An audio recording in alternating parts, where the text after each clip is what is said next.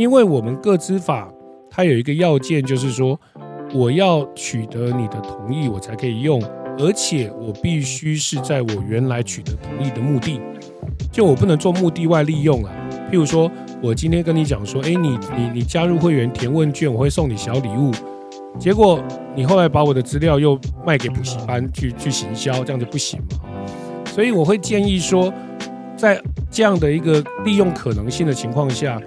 将来如果要做这件事，我们在取得资料的时候，同意的范围就要比较广，哦，那将来你利用就不太会有太大的问题。欢迎来到艾克斯的财经世界。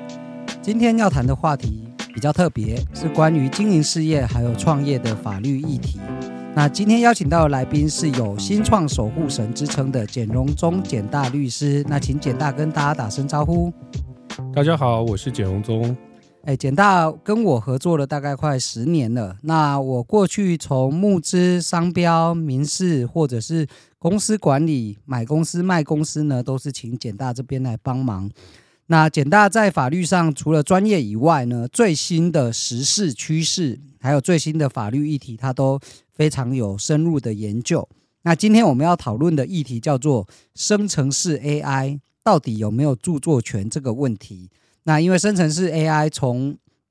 去年开始的 ChatGPT，就是从使用文字，然后后来变成图片生成，到最新的是直接用文字就可以变成影片。那这算是一个颠覆式的创新。但是相关的法律问题，尤其在著作权上，到底它的归属是怎么样？能不能请简大说明一下？好，我想人工智能 AI 这件事情哦，其实也。呃，发展了蛮多年了哈。我们之前常也看到，就是 AI 会跟人类的棋王去下棋嘛，哈，然后就看谁下棋赢。但这一两年比较特殊的是，呃，它叫做生成式 AI。刚刚明远呃，刚艾克斯也讲了，就是说，主要是它会产生出新的内容。好，那么这时候就会牵扯到我们刚刚讲到的著作权的问题。但我先跟各位讲一下，著作权它其实是有一些要件的哈。第一个就是说，呃，它必须要有所谓的原创性存在。那原创性的概念就是说，诶，我这个东西除了是我自己创作之外，我还要能够表达我的一个独特的性格。譬如说，我今天去拍了一个风景照，那我可能对于这个风景的取景啊、角度啊、光线啊，或是明暗啊，我会特别设计啊，就我很努力、很认真的去拍出了一张照片。这个跟我只是手机拿起来随便拍了一杯水，那个概念是不太一样的。哈，那所以在前者，因为有所谓创意的投入，它就会受到著作权的保护；但后者呢，它比较是单纯机器的操作啦，那么它就不受著作权保护。好，所以这是一个呃基本的著作权保护的概念。好。那么在美国呢，其实这一两年来也都发生了一些呃生成式 AI 创作的争议，好，包括也有人拿了这个生成式 AI 呃创作出来的摄影图片去参加摄影比赛，还得了奖，对，还得冠军，对，对。然后也有人拿了这个生成式 AI 创作的这个图文去登记的著作权，好，那所以都会引起很多的讨论，就像我刚才讲的。诶，如果我们著作权的要件是需要有创意、有人类的精神投注的话，那生成式 AI 到底有没有？哦，那到底法律上怎么看这件事情呢？啊，我跟各位说明一下，就是呃，台湾的主管机关我们叫做经济部智慧财产局啦。那智慧财产局就这样的一个内容的这个产生有没有权利？它做出了两种区分，第一种就是说，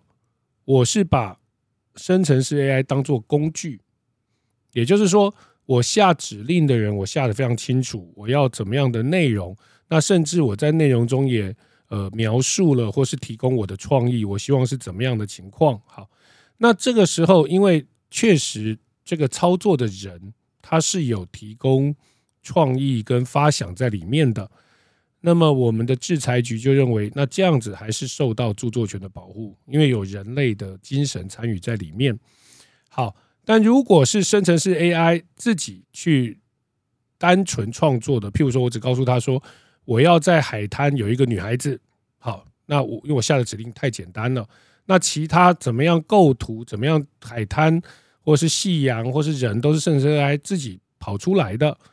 那么我们的主管机关就认为这样子是没有著作权，因为他认为人类的创意是不存在的啦。诶简单，那我想请教一下，如果哪一天真的发生了著作权侵权的议题，那创作者自己是不是要把他原本输入的指令这些保留下来？因为如果像啊，我只是发一篇说啊，这个海滩有人走光了，对对，就是一个梗图嘛。那它生成出一篇图片，然后其实它的指令相对简单，那这样可能就不会侵权。那另外一种是说啊，可能。呃，我我给他的描述是十个指令，最后做出一张图片。那他可能他的人为的创造的价值比较高一点，只是说在法律的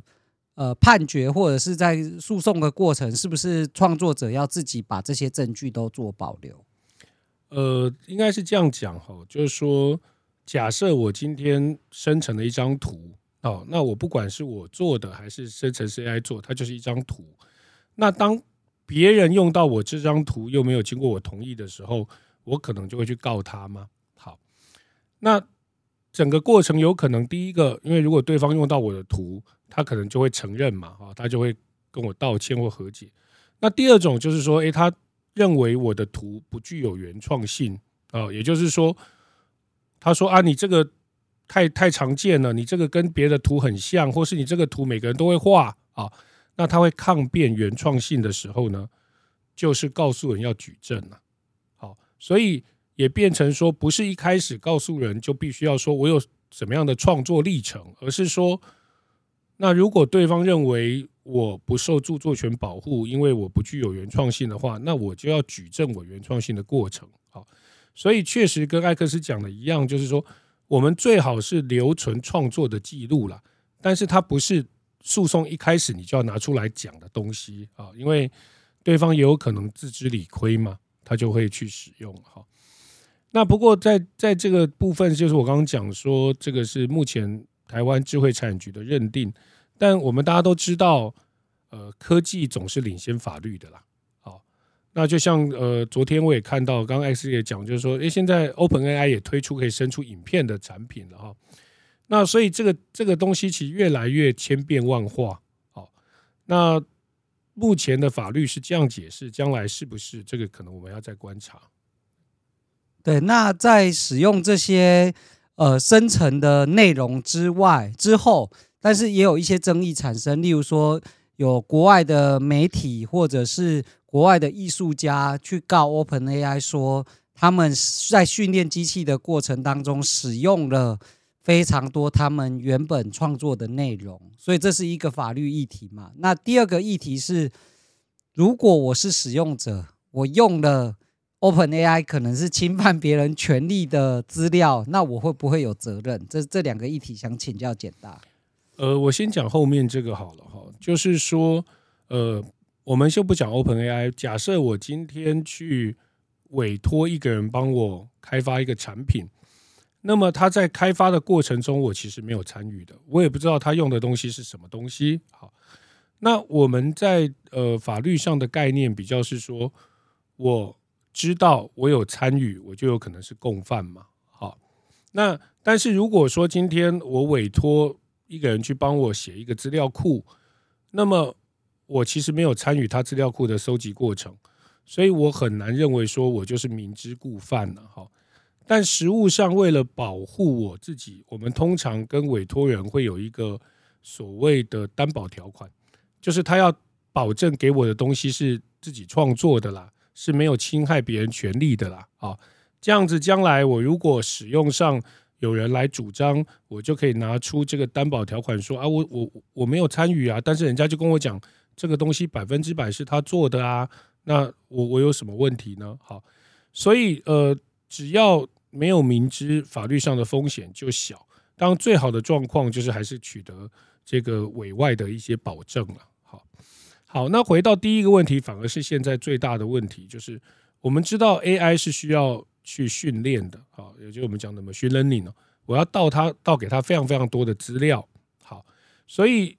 现在的资料有可能是这个资料库本身就有很多资料可以去分析的，那也有很多是透过爬虫技术去网络上抓的，好，那在后面这一种呢，确实就会有著作权的问题。那我们的著作权可以用到别人的资料，就是两个途径，一个就是经过授权，一个叫做合理使用。啊，也就是说，我们为了促进文化的发展，我们允许你在个人、在非盈利、在这个内容不是太不是使用到全部的情况下，你可以合理使用。好，那所以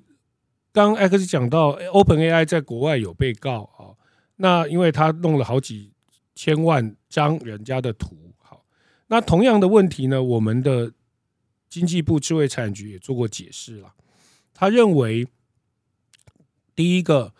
你如果去抓取人家的图，确实构成了著作权法的使用。好，第二个，如果你的用的量非常的大，那么他认为这个就不是合理使用，不是合理使用的意思就是侵权的啦。好，所以。呃，现在也慢慢有一些呃，我们知道 OpenAI 因为它是开放的嘛，那目前有一些就是比较封闭式的 A AI 的工具，那么他们可能就会去用授权去取得 machine learning 的资料，好，那这样子对使用者来讲，当然风险就低了，大概是这样。好，那刚刚有提到就是有一些是属于封闭性训练公司自己的 AI 嘛，那这时候在。实务上在做的时候，我猜可能会有两个议题啦。一个是说，例如说我还是要喂资料，甚至是可能我客户的个资的资料进去，因为有些可能是要做 AI 客服或 AI 的顾问服务。那你把资料喂进去到就是这些 AI 里面的时候，第一个可能产生资料外泄的问题，那是不是又会牵涉到个资法？呃，确实我们在 OpenAI。在分析的过程中，有各种的资料，就有可能有个人资料保护的问题。事实上，呃，我们的桃园市政府呢，他们也曾经有做过一个，就是他们的市民专线的分析啦，哦，就像一九九九这样哈。那打打电话过来的市民，到底他是有什么问题呢？他是对市政有什么建议呢？那打来的人大概年龄层啊，男生女生，他们有做过这样的分析，用 AI 去分析。那那时候就有人质疑说啊，你这样分析人家的资料。会不会有个资法的问题啊？好，那这个部分我觉得分成两块哈。第一个就是产出啦，啊，因为今天假设我分析完我产出的不是特定的个人，而是说，哎，有这个一千个民众里面呢，大概有百分之六十是女生啊，那他们最常抱怨的可能是水沟的问题呀、电灯的问题，也就是说，我产出的结果没有任何的个人资料，好，这个我们叫去识别化。也就是我，我根本不知道是谁，这一千个人是谁。好，那去识别化就是一个呃，个资法允许，因为它不会牵涉到个人资料的利用。那第二个就是说，那么在我把资料倒进去分析这件事啊，那我要不要取得同意？因为我们个资法它有一个要件，就是说我要取得你的同意，我才可以用，而且我必须是在我原来取得同意的目的。就我不能做目的外利用啊，譬如说，我今天跟你讲说，哎，你你你加入会员填问卷，我会送你小礼物，结果你后来把我的资料又卖给补习班去去行销，这样就不行嘛，哈。所以我会建议说，在这样的一个利用可能性的情况下，将来如果要做这件事，我们在取得资料的时候，同意的范围就要比较广，哦，那将来你利用就不太会有太大的问题。那我想请教简大，就是在实物上，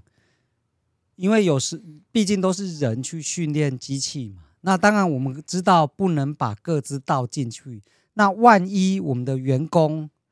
不小心的，可能或是疏忽把各自的资料倒进去使用，然后 AI 因为它也不不不会去做法律的把关嘛，那 AI 也不小心用了。这个人的个资所产出，因为通常用 AI，它的数量就会蛮庞大的。那一连串的不小心，最后侵犯到个人的隐私，那这样会有什么样的法律责任？呃，我们的个资法有刑责，也有民事赔偿。但刑责我们只处罚故意犯，也就是说你是故意的，你是意图为自己或第三人的不法利益。但如果像艾克斯讲，如果这都是员工不小心啦，那他就是过失。那过失不会有刑责，但过失会有损害赔偿的问题。好，所以您刚刚讲讲到的，就第一个问题是会是民事责任，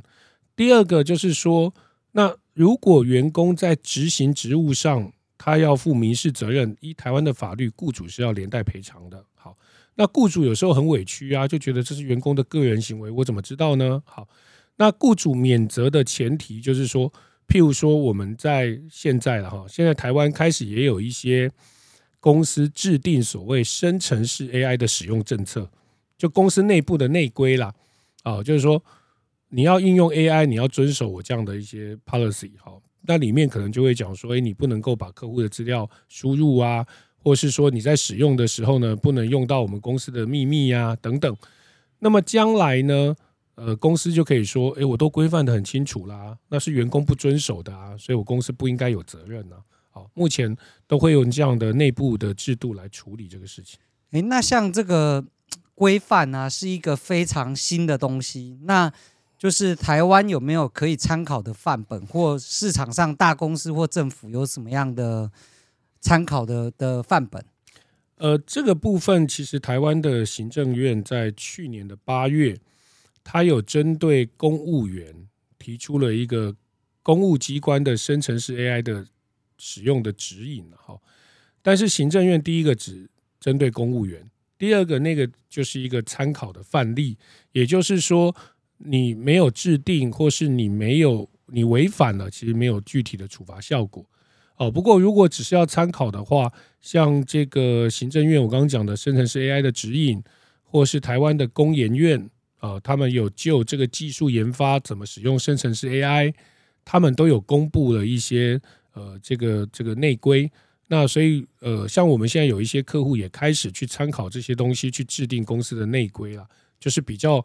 保障这个公司的权利。对，那当然，如果要就个别公司的使用细节的话，建议可以找简大这边来咨询。那我也想请教简大，就是因为刚刚也有提到营业秘密的部分嘛。那去年像三星集团，它在使用就是 Chat GPT 的时候，有发生就是这些营运资料最后输入到 AI 里面，最后是外泄的。那这个部分，它的责任归属或是企业要怎么做，才能确保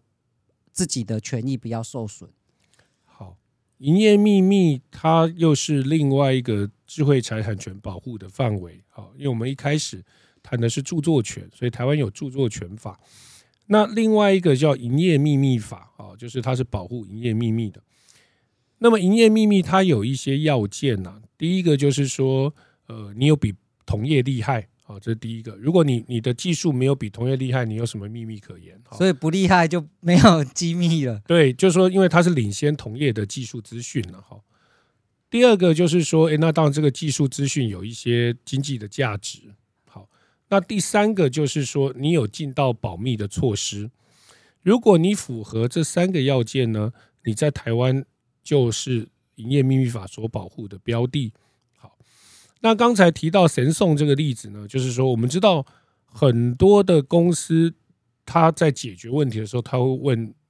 ChatGPT 嘛，哈，所以就是这个三星电子他们在一个半导体制成的的过程中产生的一个问题，所以他就把这个问题输进去，就说要怎么解决啊？那这个 ChatGPT 就就帮他解决了，哈，帮他解决了，但是资料毕竟出输进去了嘛，他也变成 ChatGPT 去 training 他自己的一个。一个内容，所以就外泄出去了。好，那这样外泄出去会造成什么问题呢？第一个，本来是神送内部的资料，或是他领先同业的技术资讯，但是却因为这个输入到 ChatGPT 之后，被其他同业看到了，那它就有可能影响我刚讲的第一个要件呢，就是你有没有比同业厉害啊？你有没有领先同业啊？因为你本来有嘛，但是现在大家都看到了，你还有什么？好，还有我刚刚讲到的第三个要件，你有没有去采取保密措施？如果你让员工可以随便输入公司的秘密资讯，那这个时候公司可能就被被认为说你根本没有尽到保密的义务。好，那所以神送这个案子，我们在讨论上是说，有可能本来它的营业秘密会因此而变成不是营业秘密了。好，那所以面对这个问题呢，就回到我刚才讲的，公司既然要有合理的保密措施，那么可能就是要去回到刚刚讲的一些 AI 的使用的规定，就说如果在公司的内规里面也写说，你不可以把营业秘密或公司的技术资讯输入到这种呃开放式的 AI，那么这个时候呢，将来我就可以主张说，我有尽到我的保密义务啊，所以我还是合于营业秘密法的要件呐。好，那这个是公司要去做的事情。好，那第二个就是说，一样的，我刚才也提到，如果公司真的有这样的需求，那他是不是要去考虑采用所谓的封闭式 AI 了？就至少，就算我输输入了，但还是在我们公司里面流传而已嘛，就不会再跑到外面去啊。这也是一个考虑的方向。好，那今天很谢谢简大带给我们最新 AI 相关的法律议题。那如果大家有相关的法律问题，或是有商业上在经营上遇到任何跟法律相关的，问题都欢迎向简大咨询。那简大的网址、连粉丝团网址会放在我们的资讯栏上。那欢迎大家主动跟简大这边来联系。那今天非常谢谢简大，今天就到这边，谢谢，拜拜，拜拜。